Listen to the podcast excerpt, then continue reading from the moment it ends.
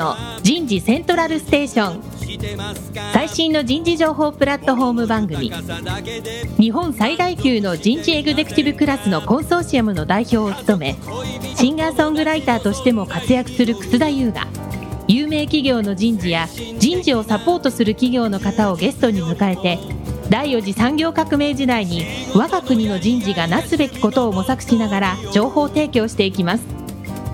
この番組は株式会社アイプラグタレンタ株式会社株式会社ファーストキャリア株式会社 AW ステージの提供でお送りいたします日本の未来は明るいと思うなら楠田優の人事セントラルステーション。最新の人事情報プラットフォーム番組、パーソナリティの楠田優です。えー今日は東京中央区銀座1丁目にある株式会社 e ファルコンの8階のフロアから番組をお送りいたしましょう。松岡刑事の気になる人事用語、いってみよう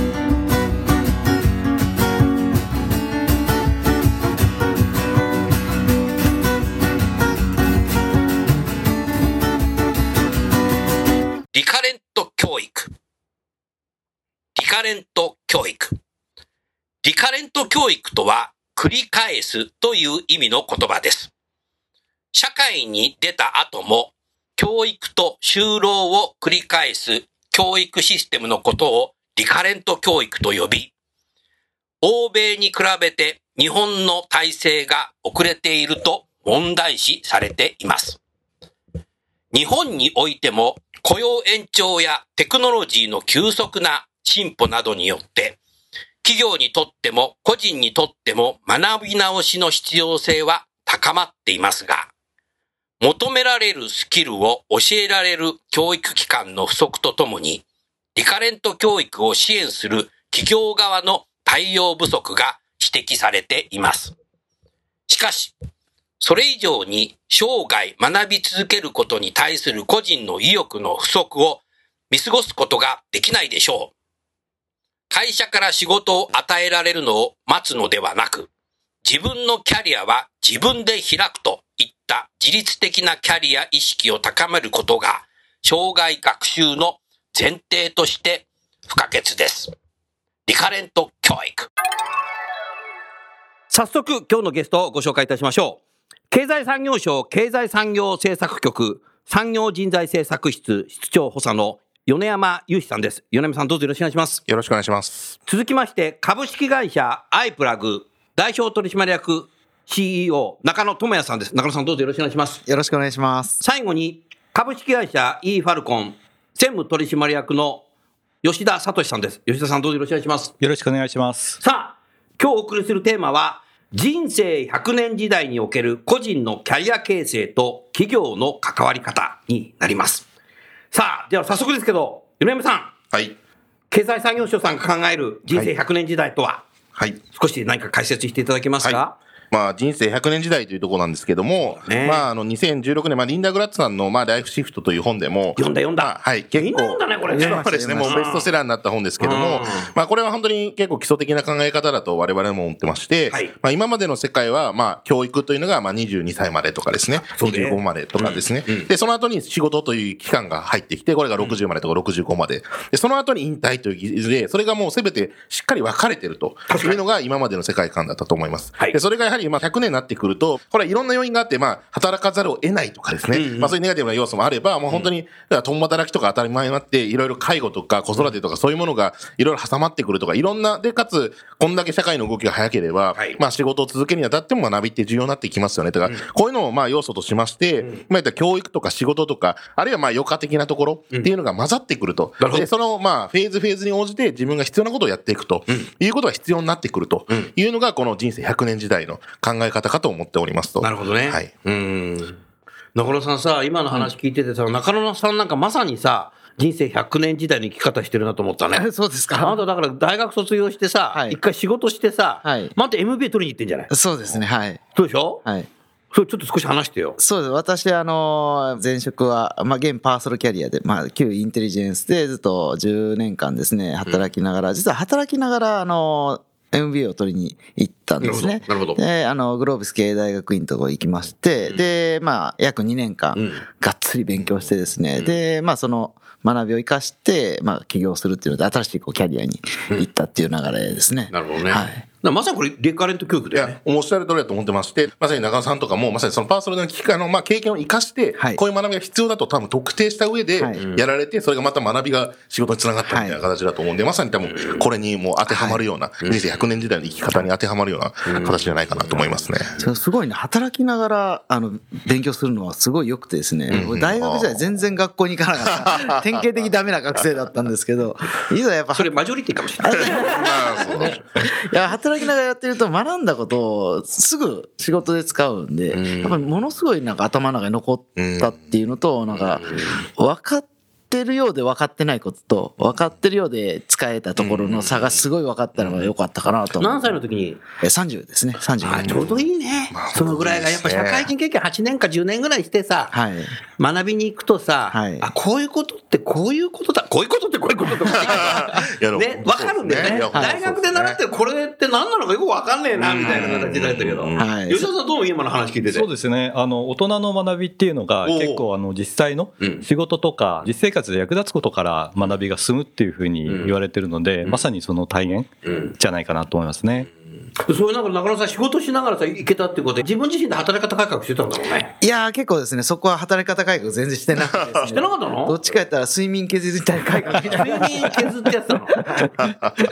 不健康だったね。漏れなく不健康になりましたでも素晴らしいね。あんたの場合、ワークライフバランスすごいじゃん。土曜日はさ、一日朝から晩までテニスやってるしさ、日曜日は一日なんかさ、海釣りやってんじゃん。そうそうですね。家で一日寝てることないんだ。まあ、まずないですね。睡眠不足だね、これ。もう、だから、あの、めちゃくちゃ寝る時間も短いですね。4、5時間がアベレージだと思います。うんだからあなたこれからやっぱりさ、もう今さ、人生100年時代だけどもさ、男性はさ、85歳がね、平均生きるし、はい健康寿命、この前、あの、慶応大学の元塾長の聖勝さんをね、はいはいあの、講演会読んだらね、72歳までですなんだよね。だから72からさ、はい85までさ、寝たきりじゃ嫌だから、はいやっぱ、ああいう運動やったりする人、俺いいね。あーありがとうございますんでも睡眠ちゃんとやんなきゃいけないあそうですね。そこは課題です。なるほどね。なるほどね。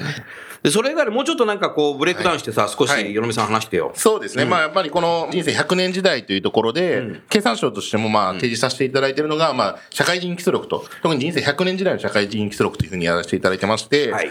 で、まあもともとですね、実は2006年にも、まあ社会人基礎力ということで、そうそう。出てたね。はい。そうなんです。うん。やらせていただいてまして、まあその時からこう前に踏み出す力とかですね、考え抜く力とか、チームで働く力とか、まあそれを構成する、例えば実行力、多種体制とか、まあいろんなこういうことを定義させていただいておりましたと。なるほど。で、これがまあもともと、まあ今も考え方としては変わってないんですけども、この構成要素としてはですね、変わってないんですが、まあこの2100年時代ということで、あの、去年これをまあ見直させていただいてまして、はい。で、で、まさに今までの考え方、まあ、その2006年の時の考え方は、結構それがですね、教育と社会の、まあ、関係の接続というか、接続のところで使うものだということで、こう、力として定義させていただいてまして、そこはまあ、ある意味主眼だったんですけども、はい。まあ、この人生100年時代、まさにさっき言った、こう、フェーズが混ざってくる時代においては、まさにこの中野さんの例なんかそうですけども、まさにいろんなフェーズで、この振り返りをしてですね、じゃあ今これはどう学ぶのかとかですね、どう活躍していくのかとか、こういうことを常に考えて、で、必要なフェーズに自分を身を入れていくと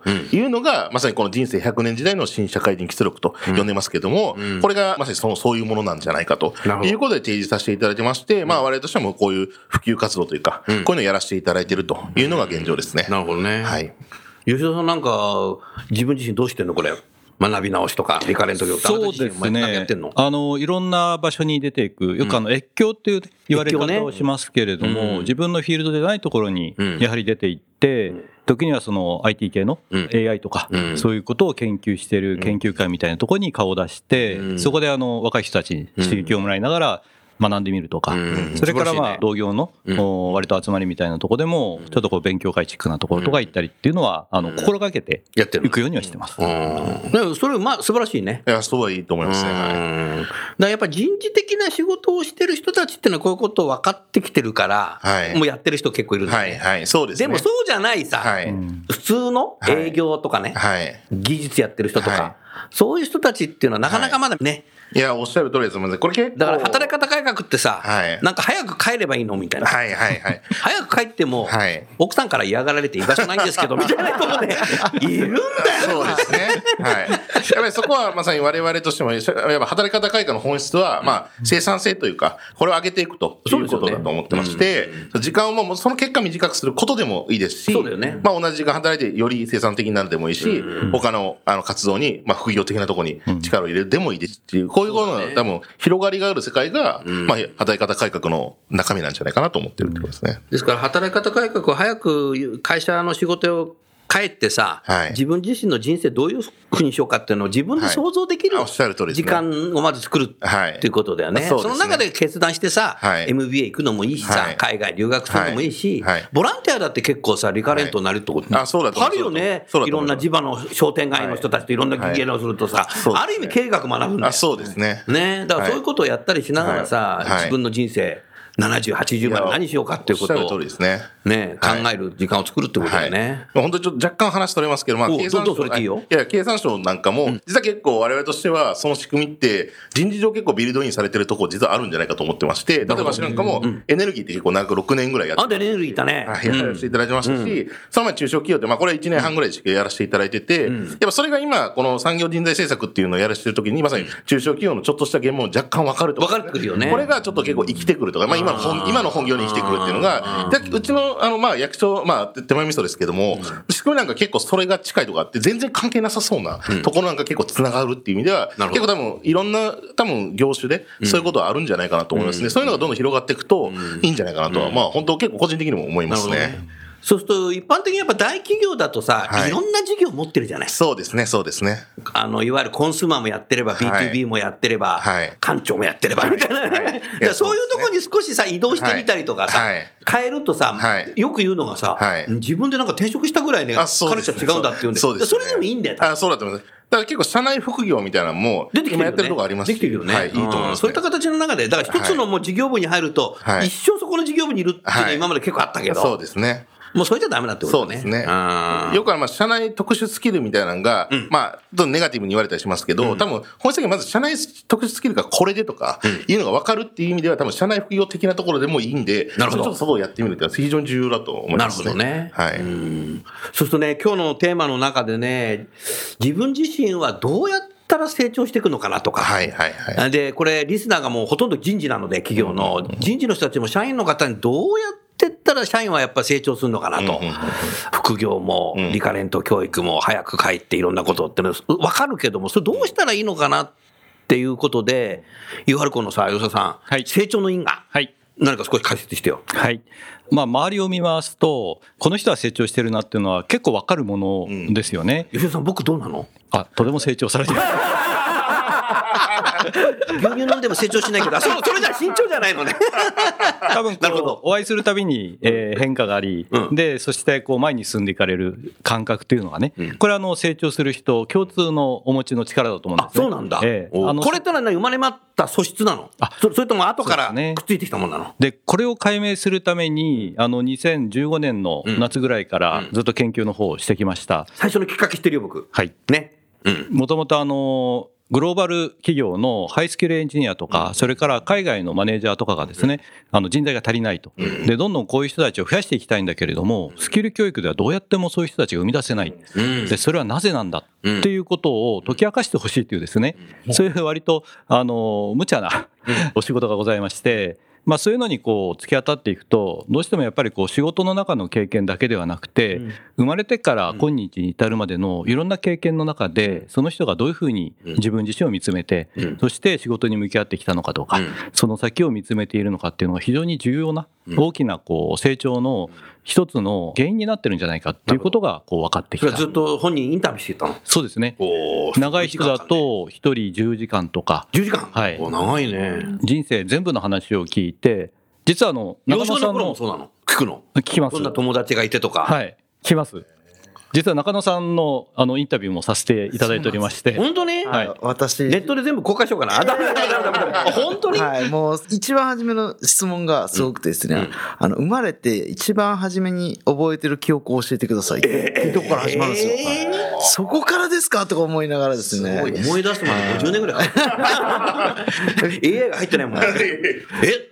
そういう質問なんだ。そうですでなんでもうなんで答えたのそれ？私はあの多分保育所の時にあの住んでた家の前になんか公園があってそこで新幹線が通ってたんですね上に。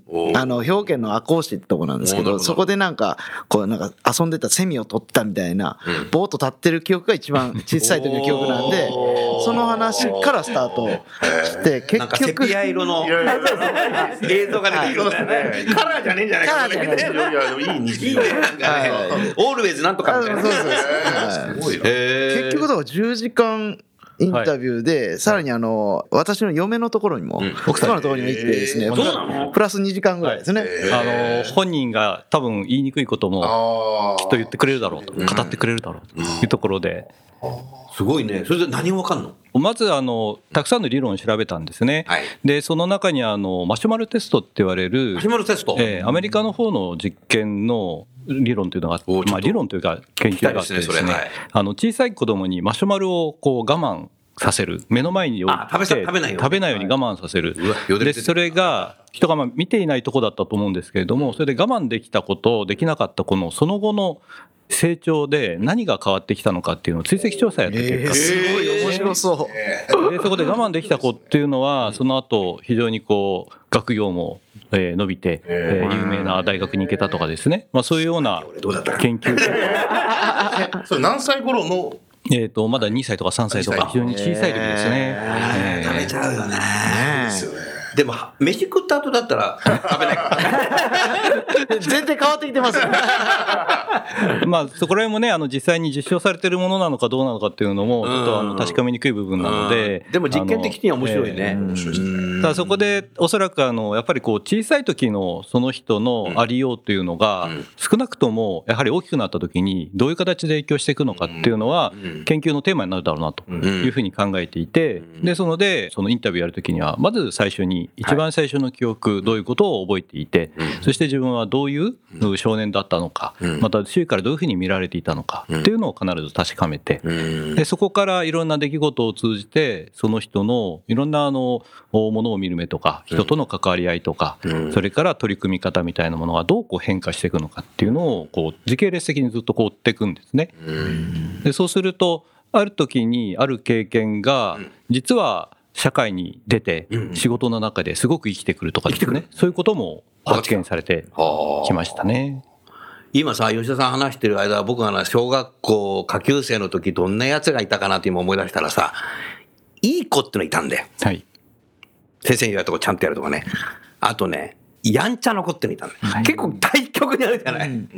どっちの成長するのそれ？ああの成長は人それぞれなので、あそうなんだええ、あのあどっちがいい悪いじゃないんだええいい悪いはないですね、なるほどね。うんでただその成長の仕方、その後の成長の仕方というのが、おそらくその例えばいい子というのはやはり周りをよく見ていたり合わせたりするということができる。ね。だけど何か自分で一歩その踏み出していくとか、それから挑戦するみたいのが少しこうできなかったりとか、あそういうやっぱりこう得意なところと苦手なところと、っていうのがやっぱり小さい頃からあって、あ。親を見たりして、はい。かかってきたのかもしれないね。俺うち孫二人いるんだけどさ、どうかな？?3 歳と1歳なんだけど。マシュマロマシュマロやマシュマロやってみましょう。お父さんが食べちゃった。おじいちゃんが、おじいちゃんが食べちゃった。あ、そうなんだ。そういうことずっとやってんだ。でそういったやっぱりこう小さい時のちょっとした違いとか、それから当然今ねあの中野さんが話されていたみたいな環境とか、それから親の関わり方友達、学校に行けば先生といろんな方がこう関わられたりする中でどんどんこうその人の性格っていうのが形作られて。でそれがあの実際に今度何か仕事の中でパフォーマンスを発揮するとか、それからさっきのあのハイスキルエンジニアのように、とても高い技能をその人の人間性も含めて高い能力を発揮できる状態になっていくっていうのが今我々の研究しているテーマと仮説吉田さんもうちょっと聞きたいのが、そうすると、そういうのが分かってくると、実際の社会人ね、はい。20代でも30代でも40代でもいいんだけども、はい。この人にははい、どういうリカレント教育を受ければいいかとか、この人は越境で何か人脈作った方がいいとか、はい。なんかそういうのもなんかこう、分かってきそうだけど、チそうですね。ャットボットみたいに。大概あのやはり人は自分の得意不得意っていうのを無意識の中でもう見分けていてぱり自分の得意なことに近づいていきたがるんですね。時なんか僕のこと言われてないね。それで米山さんもそう？いや、そうそうよかった、俺だけじゃないんだ。私もそう。ですあんたもそう。だいやそうです。あなた絶対そう。だ。テニス釣り なるほど。ですごく大きいのは、多分その意味付けの仕方が大きくて、あの経験っていうのは偶発性がすごく強いので、そうだね。えー本人が望んでようが望んでないがいろんなことがありますねと。で何かあった時にそれを意味付けする時にそこにやっぱり自分のそのパーソナリティとか、それから得意不得意っていうのがすごく関わってるようなんですね。でそれでとてもこう経験をこれはいい経験だっていうふうに意味付けするのはもともと自分が好んでるような経験だとそういうふうにしやすいし。逆に自分にあまりこう得意でないことを経験した時には、まあ、うまくいきにくいっていうのもありますし、またそこでちょっと悪い、やはりこう、意味付けをしやすい、余計そこからこう、下がっていくというかね、距離を置きやすいっていうのも、一方ではどうもあるみたいで、面白いね。米さんどうですか、今の？いや、面白いですね。それで言うと、その、じゃあ、まさにその学び直しとかやるときに、あえて不得意な方に行った方がいいのか、はい。やっぱり、まあ、モチベーションのために得意な方に突き進むのがいいのか、まあ、どっちの方がなんかいいとかってあるんですかあの、おそらくですね、それはどちらでもいいんじゃないかなと思ってでも、米山さんさ、はい今のあなたの言ったさ、どっちに行けばいいんだろうかってのを考はいえる時間が必要、大事まあ、そうかもしれない。そうそうですね。確かに決。断するのは自分なんだから。そうですね、ええおっしゃる通り、確かに。まあ、ひ必要な要素がこれで、まあ、得意不得意であれプレイゲームじゃないんだから。まあ、そうですね。いや、おっしゃる通りですね。ねこれはそうです。考える時間、確だからそれは働き方が書くもそれなんだよだから。そうですね。それやんないともう、とにかくね、はい。得意な方ばっかり言って言っちゃうと。そうですよね。あの中野さんと一緒にはい。某大学でその学生が学校内で準備されているまあキャリア形成用のプログラムというのがあってそれの前と後でまあどういうふうにその人が変化したのかっていうのをデータとそれからインタビューを通じて確認したんです。ね。ええ。中野さん、それ、大学側もぜひやりましょうって言ってくれたそうですそうです。学生も参画したんだ。はい。何人ぐらいやったの？えー、と最終的にインタビューに応じたのは7名と7名いう形でしたね。んまあ、ちょっと時間の問題とも分分岐だとどっちなの？これは文系ですね。文系。文系ですね。なるほど。でその中でインタビューに応じてくれた学生に話をよく聞いていくと、はいやっぱりその経験を通じて本人の今までの自分と違う自分っていうのにこう出会ってる。でそれは本人もすごく実感してるんですけど、そこに自分が成長したっていう自覚とか、それから自己認知っていうのがやっぱり十分できないんですね、ただ経験をしただけでは。でそこで、まあ、実はこういうふうにあなたの内面が変わってるようですよっていうふうな関わり方というか、フィードバックをしてあげると、とてもそこに対してポジティブな意味付けができるということと、あとそれからもし自分の苦手なことが、例えばこういうプログラムとか、こういう経験を積んだら、伸ばしていくことができますよっていうのがもし分かったとしたら、やってみたいですかっていうふうに聞くと、7名が7名ともぜひやってみたいっていう、非常に前向きな。面白いね。はい。へだからどっちに行くのかっていうのもありますし、逆に何をやれば自分のその強いところ弱いところがさらに伸ばしていけるのかっていうことが分かってくるとそれだけでおそらく前に一歩進めるではないかなと今考えてます。うん。でもそれありがたいね。はい。我々の立場としても結構ありがたくて、まさに、さっきの振り返りの中での、まあ、あれ気づきとかを得るために、まあ、自分が今どこにいるのかっていうのが、当然必要なことだと思いますんで、でまさにまあ、あれでまあ、手前にすると恐縮ですけど、まあ、我々としても、まあ、HR テックなんで、まあ、今結構入り的にも言われてますけども、まさにそういうので結構、あの、本当まあ、もちろんインファレスのも筆頭にだと思いますが、まあ、他にもいろんなサービスもあの出てきてると思いますし、こういうのを本当通じて、まあ、自分が今どこにいて、で、何を足すのかみたいな、まあ、そこを学び直してってことだと思いますんで、ういうのは非常にいいですね。結局だから今みたいなものがないとさ、人生100年の中でさ、なんかキャリアっていうのが、なんかもうレールが引かれてなくて、砂漠の中に放り出されたような感じ。なっちゃうんだよね。で、僕はね、これよくね、だからね、うあの、上野動物園からサファリパークに移動になったライアンつってんですよ。な、な、何かっていうとさ、あの、サファリパークにいるとさ、25日の給料日だけなんか餌もらいたくて来て、あとなんか木の小掛けで寝てるだけみたいなさ、キャリアになっちゃうわけじゃない。ねえ。だからあのお客に見られてるなんてのは全然わかんなくてさ、見たくねえとかって寝てるライオンがいっぱいいるけど、でも上野動物園のライオンってもう目の前に檻の中にいるから、もうめっちゃね、なんかね、餌ちょうだいとか手出したりとかねだからやっぱりね、もうレール引かれてないんですね。やっぱり砂漠の中にさ、放り出された100年間ってのは、これよくないよね。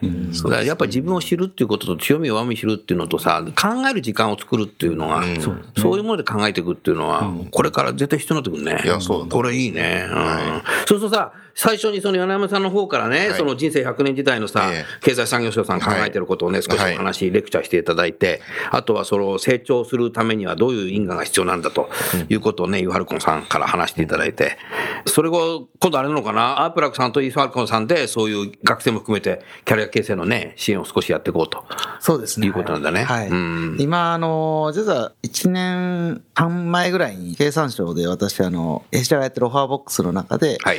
エファルコンさんの適正検査が組み込まれててですね。あ、そうだったね。はい。で、そこで、その適正検査のパーソナリティデータをもとに、あの、社会人基礎力を算出するような形を取ってるんですよ。取ってんだ。はい。もう素晴らしいね。そこで、こう、研究を一回したんですね。うんで、あの、ファーボックスのあの、学生のプロフィールには、どれだけ留学した期間があるかとか、うんインターンもどれぐらいやってるのかとかって、うんいろんなデータがあるので、で、そこで、なんか関係性があるのかどうかっていうのを見たときにですね。あったの？なかった？あったんですよ。あったのあったんですよ。そう、すごい、面白かった。まずあの、自分のプロフィールをなんか大学時代アピールしたりとか、うん高校時代、中学時代とかいろいろ選べるんで、で、まず大学時代にアピールしてる子と、アピールしてない子にはやっぱり結構差が出てるんですね。そうなんだはい。もう平均値もう全然差が出てると。だから大学時代に得たこう、なんか経験、それから多分振り返って意味付けしたら、こう成長実感を感じるっていうのは、多分成り立つんじゃないかなってその時仮説が生まれてですね。なるほど。で、さらにそれどういう経験かって、今、見えてるのは、あの、留学とインターンのデータがあるんで、それでぶつけたらですね、留学経験はやっぱり、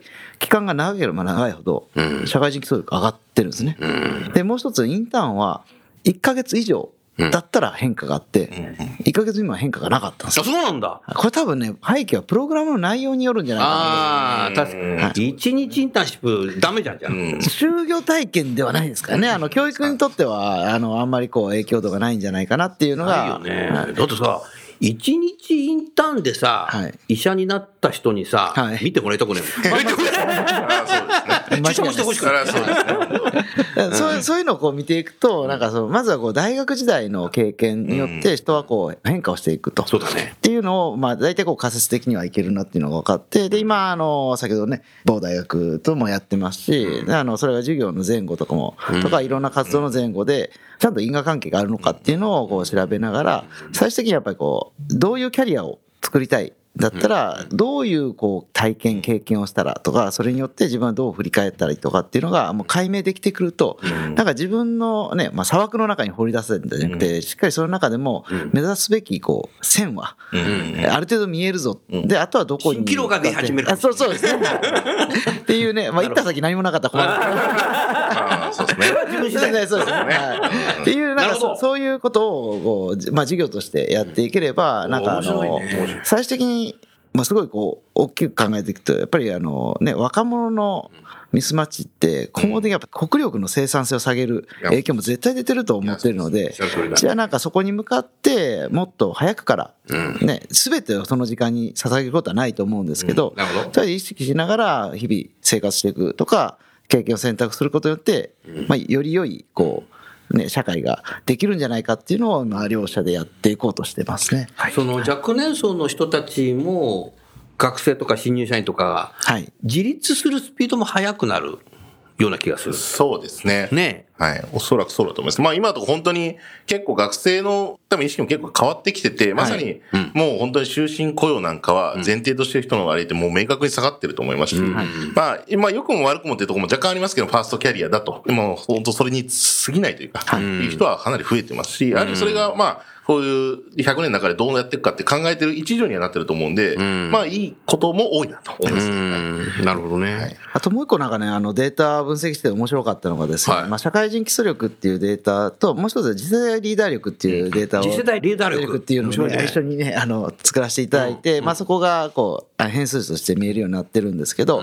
これ直近で、あの、企業、で、こう、まあ、いわゆる活躍してる人みたいなデータが537名あってですね。で、逆に学生さんはえー5万6千人ぐらいが去年受験してるんですね。で、その距離の近さみたいなのを測ってですね。なるほど。一定距離、まあ、一度8割以上だったら類似っていうような定義でやってるんですけど、要するに全ての学生さんに活躍する場所があるんじゃないかっていうような考え方で、あの、分析したんですよ。で、あとあの、約5万6千人の中で、一社もないですよと。要するにご537人、どことも8割以上一致してないっていう学生さんがどれぐらいいるかっていうと、9人しかいなかったんですよ。おっていうことは、どういう経験をしていっても、自分は、あの、行ける場所があるっていうことは、ある程度こうなんか、証明できるんじゃないかなと思っててですね。なんかで光が見えたね。ですね。であとはそれともう一つはやっぱり成長因果でやってる変化っていうね。そうですね。うん。だからこう今のこう学生さんと話してるとこう就職活動って自分の軸を決めるじゃないですか。だからそれがすごい固定自分が固定されたような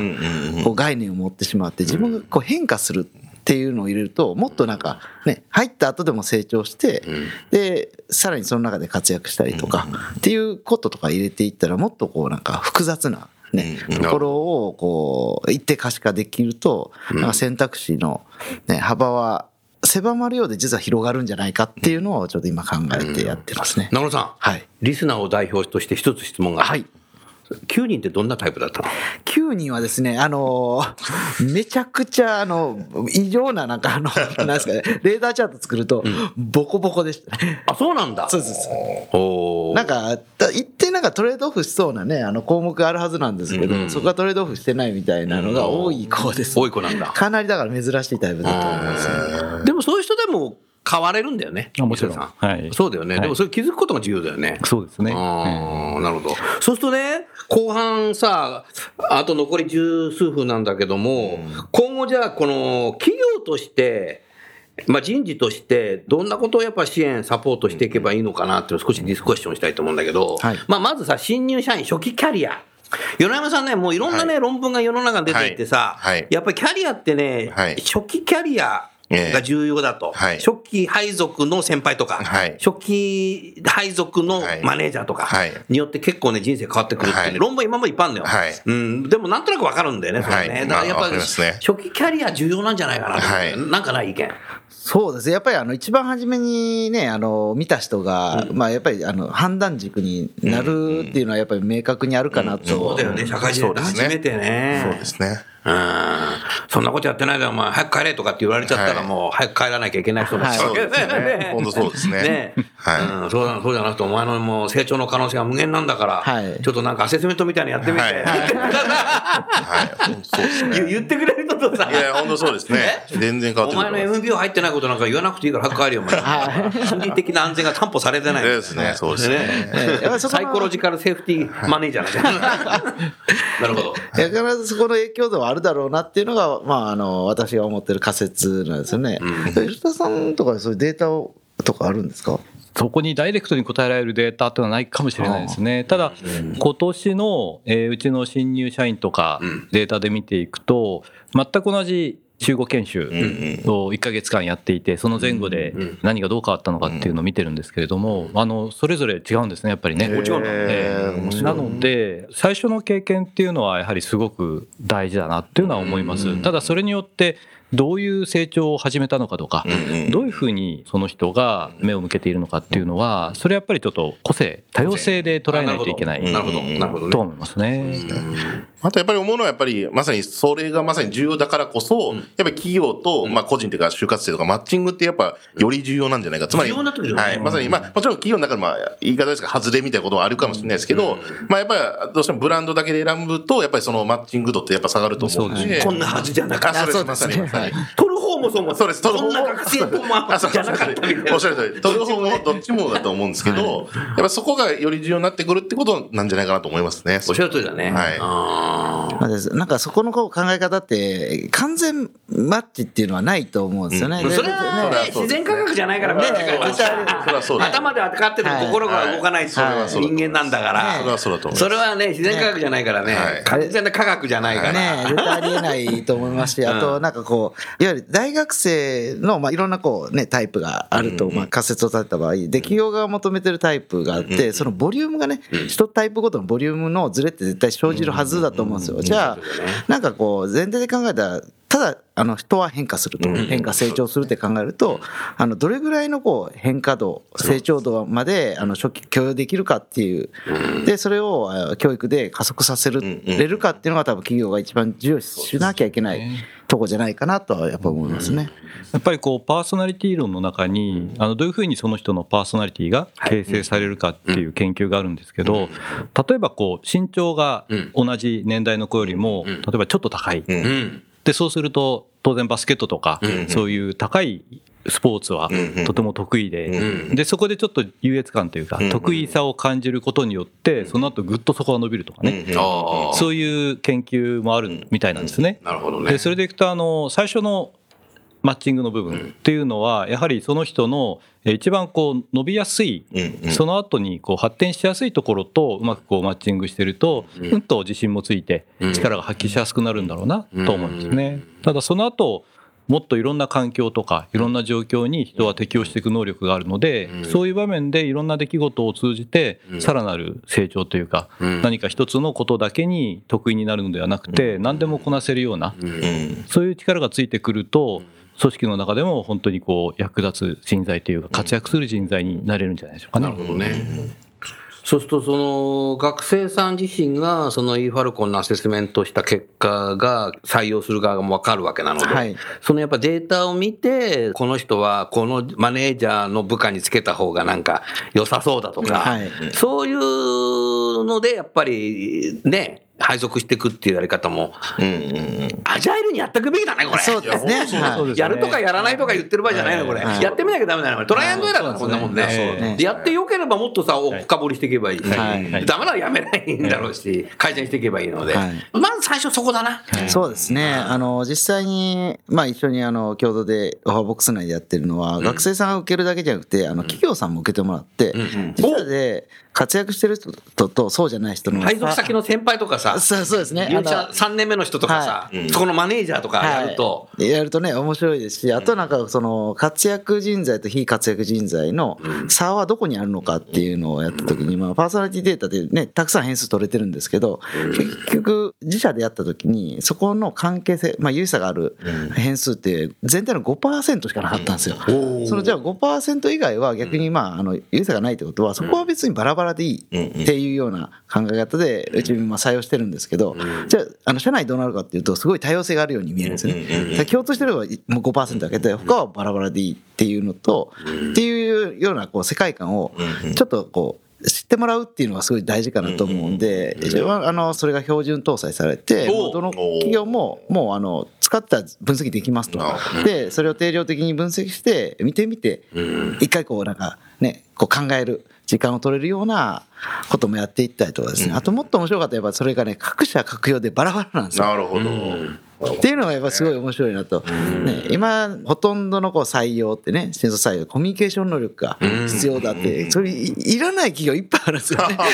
いらないというか、関係性が少ないと。活躍と非活躍、関係性がないっていう企業って山ほどあるのに、なぜそこにこだわるんですかとかっていうようなとこ考えるこうきっかけになっていくと、なんか、マッチングのとこもそうだし、で、そこがこう変わっていくっていうところにも、なんか目を向けていくと、なんかもう、すごいこう固定的ななるほど。考えじゃなくてももっとこう多様なというか、そうだね。流動的なこう考え方になっていくとなんか面白いんじゃないかなと思いなんか。ダイバーシティマネジメントがしやすくなるかもしれない。ああそうですね。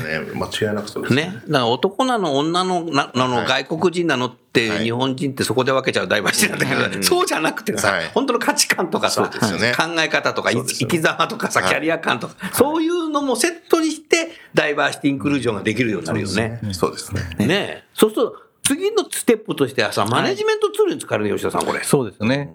マネージャーもさ、配属してきた新入社員がどういうタイプなのかっていうのをはい。はい。見ながらさ、これよくあの人事の方と話をすると2つの話が出てきて1つはまあ適正の話ですよね。なるほど。誰が一番向いてるのかっていう話。でもう一方で仕事なんだからやってくれなきゃ困るっていうですね。それなんだよ。話が出ていや、もうちょっとさ、吉田さんさ、もう、あのね、ぼもうね、僕、新入社員の頃のことをさ、中野さん喋ってるから、あの、思い出しちゃったんで、僕、新入社員の時配属された部門がさ、みんな野球やるんですよ。はいそれで、楠田も、え野球のユニフォーム作ったからとか言って、早いとか言って、給料天引きだとかってさ、それで土曜日野球の試合やお前一番バッターだとかって俺、三振したんですよ。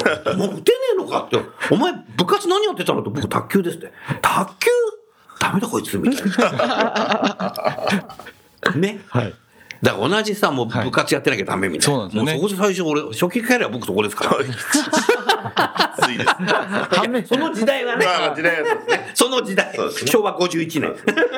だからなんかすごく広い話にすれば多分会社のやり方に合わせるというあの組織社会化っていうね、会社の色に染まれっていう話もあるしそうそうそうれからたとえ苦手であっても仕事なんだからやって給料もらうのが当たり前だろうっていう感覚はこれ根強いですよね。ですよねで一方でちゃんとそこにはまってパフォーマンスを発揮するためにはそこに適性が必要だとか、そういう感覚もあって、で、そこでなんかいつもこう揺れ動いてる感じありますよね。ただ、多分、あの、逆の立場で、えっと、マネジメントされる立場だと思って考えたときには、やはりいろんな経験を通じてやっぱりこう成長していくので、できるだけいろんな経験があった方がいいんじゃないかなと思いますから、そこら辺がちゃんとマネージャーとかと握れて、そこがちゃんとあのお互いに相互理解されてる中で、いろんなことにこうチャレンジしたり、それから自分の得意なことに打ち込んだりっていうことがメリハリつけられると、一番いい関係性になるんじゃないかなと思いますね。この力を活かせるようにしなきゃいけないってことなんだよな。そうだと思いますね。うん。そういうことだろうな。多分まあ人事のまあ、ちょっと言葉はこれでいいんです。けど、まあ個別最適化じゃないですけど、まあ要するにもう、ここに合わせるっていうのがベースになっていくっていうのが、多分今のお話なんじゃないかなと思ってまして、うん。そうだね。まあやっぱりなんか、まあ採用の話もそうで一括採用みたいな感じで、基準1個ですじゃなくて、っていうのは多分全部そういうのにつながっていくんじゃないかなっていうのが思いましたね。なるほどね。今伺っていて、はい。田村彩の健康ポイント。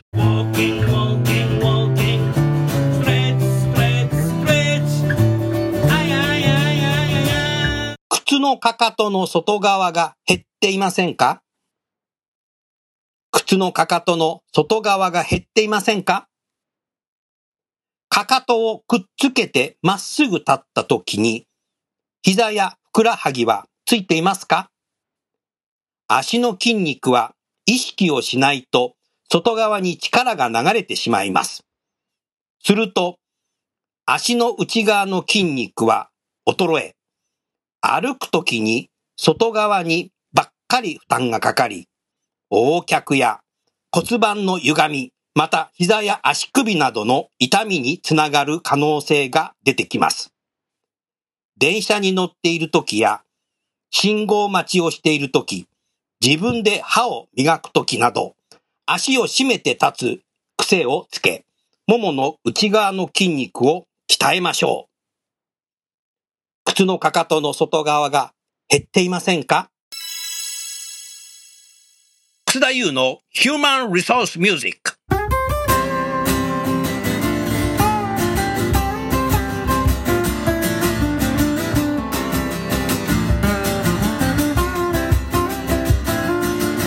今日の曲は就業意欲促進の歌。就業意欲促進の歌。これは厚生労働省が出している労働白書の中から歌詞を作ってみた曲です。私のセカンドアルバム残業イルミネーションの中からお聴きください。就業意欲促進の歌。 one, two, three, one, two three one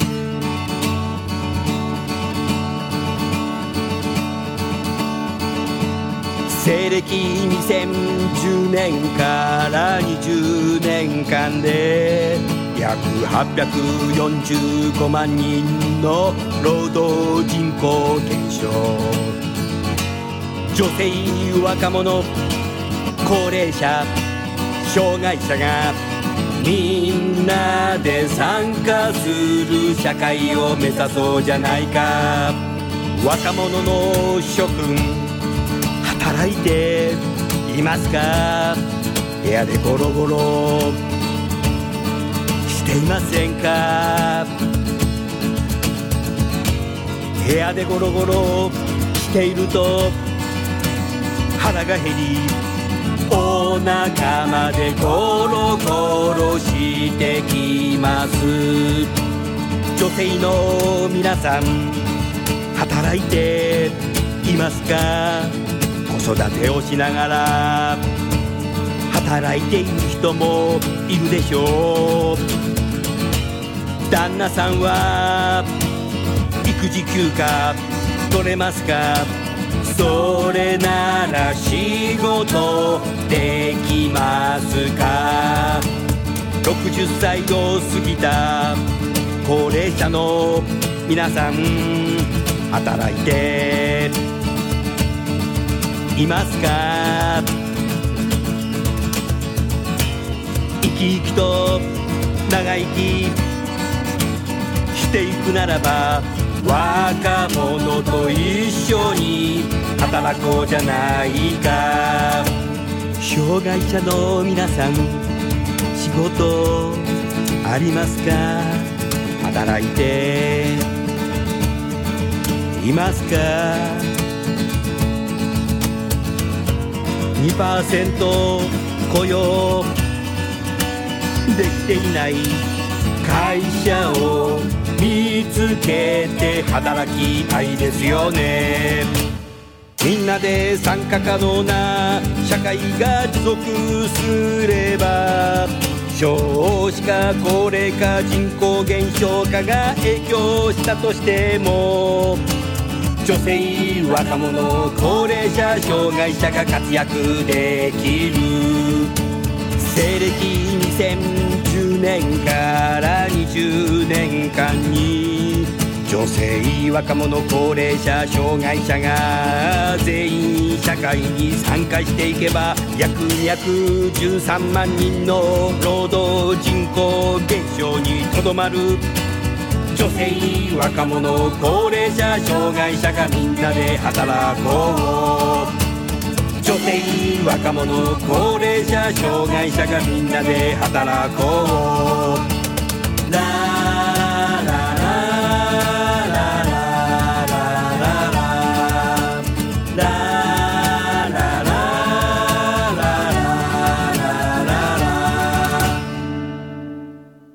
はい、ありがとうございました。もっともっとやりたいんですけど、働き方改革我々もやんなきゃいけないんで、番組はこの辺で終わりますけど、今日はね、一連の話を聞いてて、やっぱ人生100年時代ということでね、やっぱり健康に70歳、75歳、80歳まで働けるんだぞ、みたいなこう時代の中で、やはりもう一方ではやっぱりそういう少しアセスメントみたいもので、少し科学的にね、やっていくっていうのを今からやっておくと、やがてはそれが AI に変わっていくし、多分そういうことなんだよね。だから、ピープルアナリティクスやりましょうとか、AI 入れましょうとかじゃなくて、そういうことをやっぱアナログ的でもいいから使って、それを読む力が重要なんで、そうですよね。そういうことで採用活動とか、マネジメントツールに少しやっぱ人事が変えていかないと、こう活かせないよね。そういうふうに変わっていかないね。だから第四次産業革命の人事っていうのはまさにそこなんだろうな。働き方改革と、科学的な人情をね、自然科学じゃないけどね。うん、やっていくんだろうなと、そんなふうに思いました。それじゃあ最後ですけど、ゲストの方をご紹介して番組を終わりましょう。経済産業省の米山さん、アイプラグの中野さん、e ファルコンの吉田さん、どうもありがとうございました。ありがとうございました。した